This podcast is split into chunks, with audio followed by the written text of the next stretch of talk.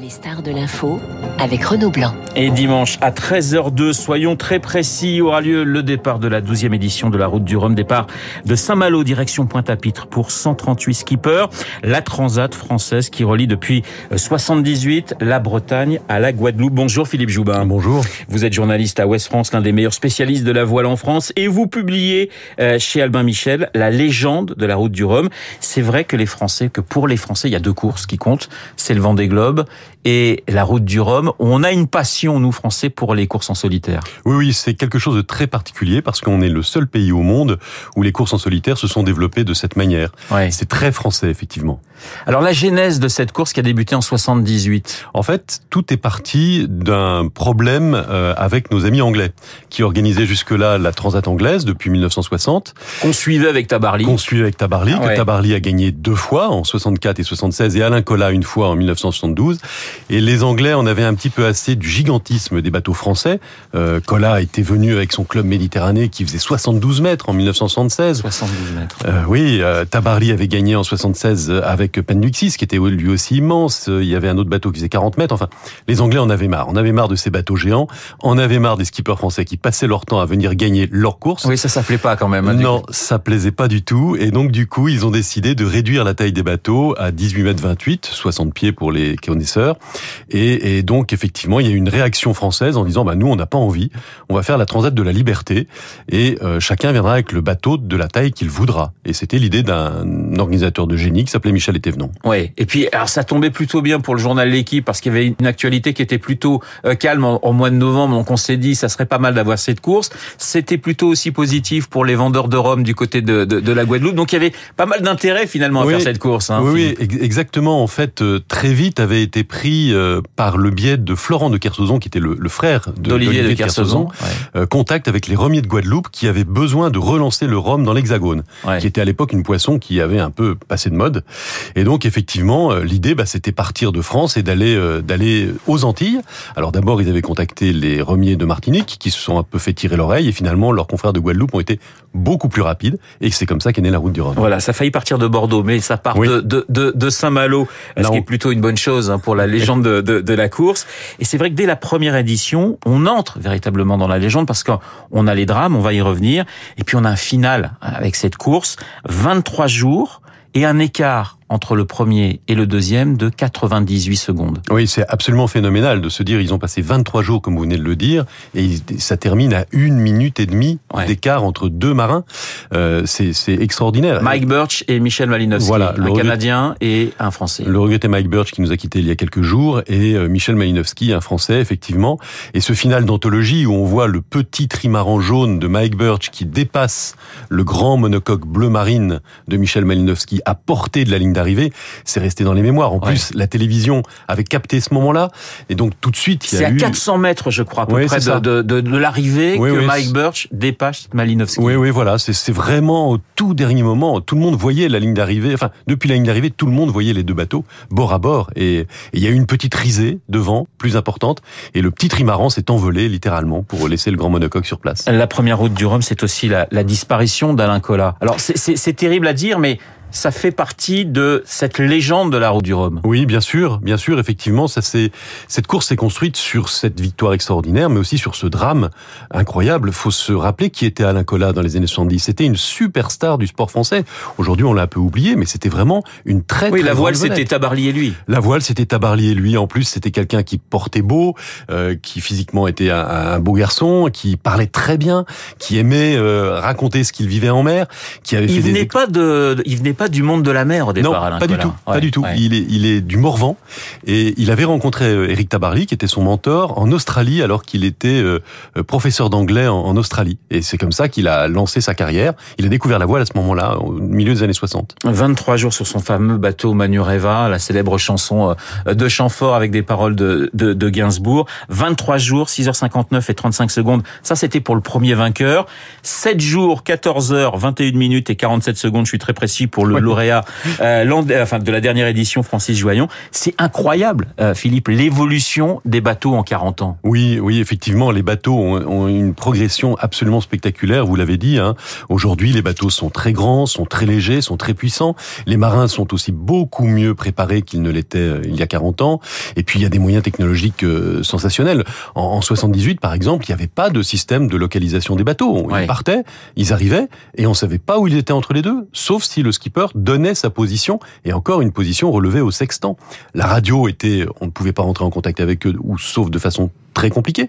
Et, et, tout a été euh, à l'avenant, c'est-à-dire que les bateaux, euh, même chose, ont énormément progressé en termes de technologie, de construction, de matériaux. Alors la légende de la route du Rhum, euh, donc votre livre chez Albin Michel, en, en, en photo, euh, Nathalie euh, Artaud, Florence, Florence, Florence Artaud. Nathalie, pardonnez-moi, Florence Artaud, je me disais bien, mais non, non, c'est pas la même. Euh, Florence Artaud, qui gagne en, en, en 90, là aussi, ça fait partie de la légende, parce que la voile est l'un des, des rares sports où les hommes et les femmes peuvent se mesurer. Absolument. C'est un des rares sports où les, hommes et les femmes peuvent prendre le départ sur la même ligne avec des bateaux à armes égales.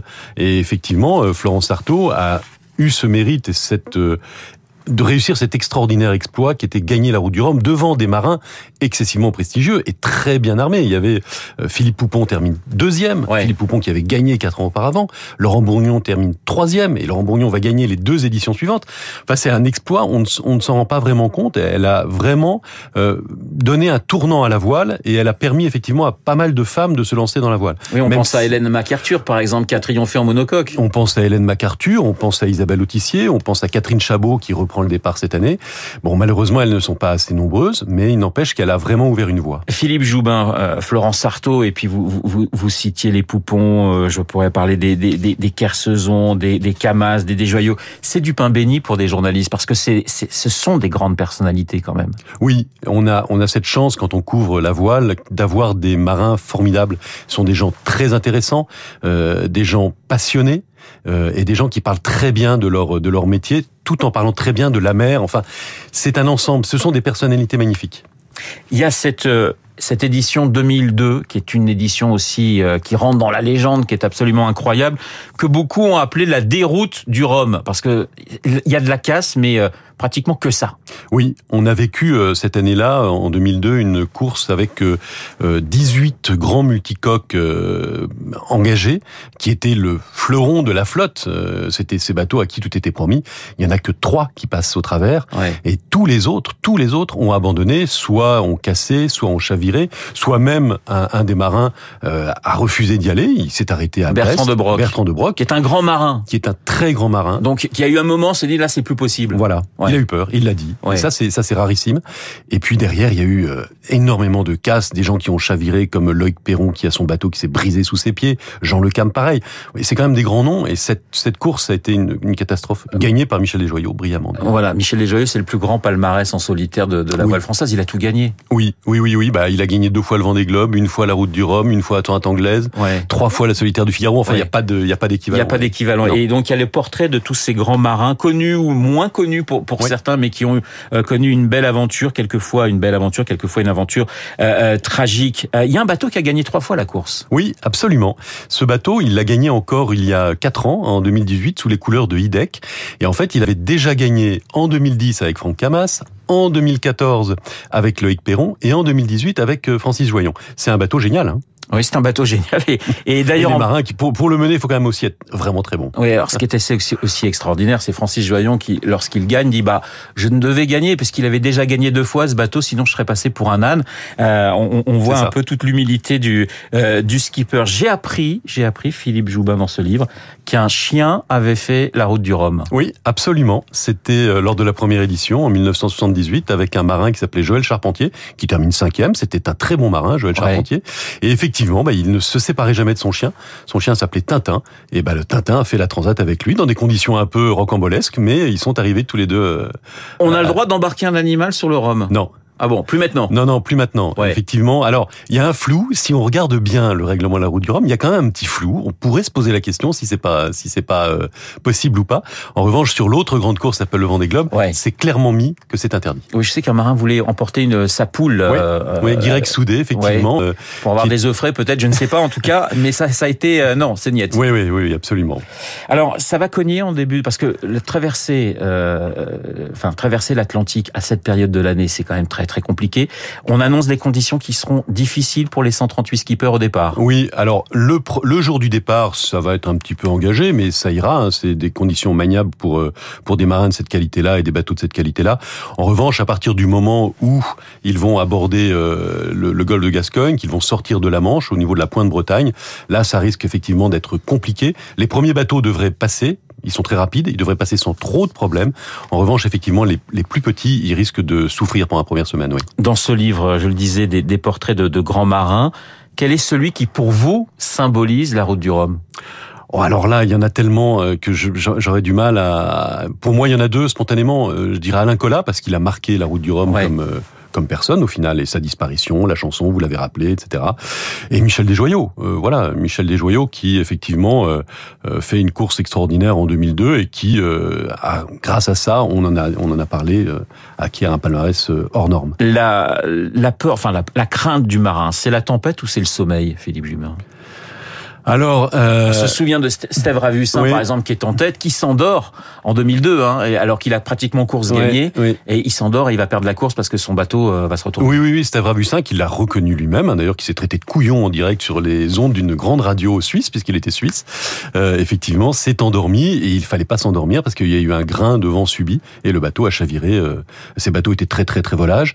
Ensuite, effectivement, le, le, le sommeil ou, euh, ou la tempête, euh, je pense que c'est plutôt la tempête, parce que le Ouais. sommeil sont des gens qui arrivent à gérer parfaitement bien leur, euh, leur sommeil, qui travaillent beaucoup sur cet aspect-là.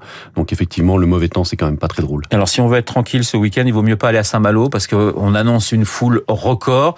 Les Français adorent les, les grandes courses à la voile et le, le Rhum est parti pour euh, s'installer encore des dizaines et des dizaines d'années. Ah oui, oui, oui, bien sûr, on l'espère. Et on voit en plus que cette année, il y a une flotte record de 138 bateaux. Ouais. Donc ça veut dire que jamais la course au large française n'a eu une, une telle flotte et n'a eu un tel engouement. Donc il y aura du monde à Saint-Malo. Ce week-end. Allez, votre favori.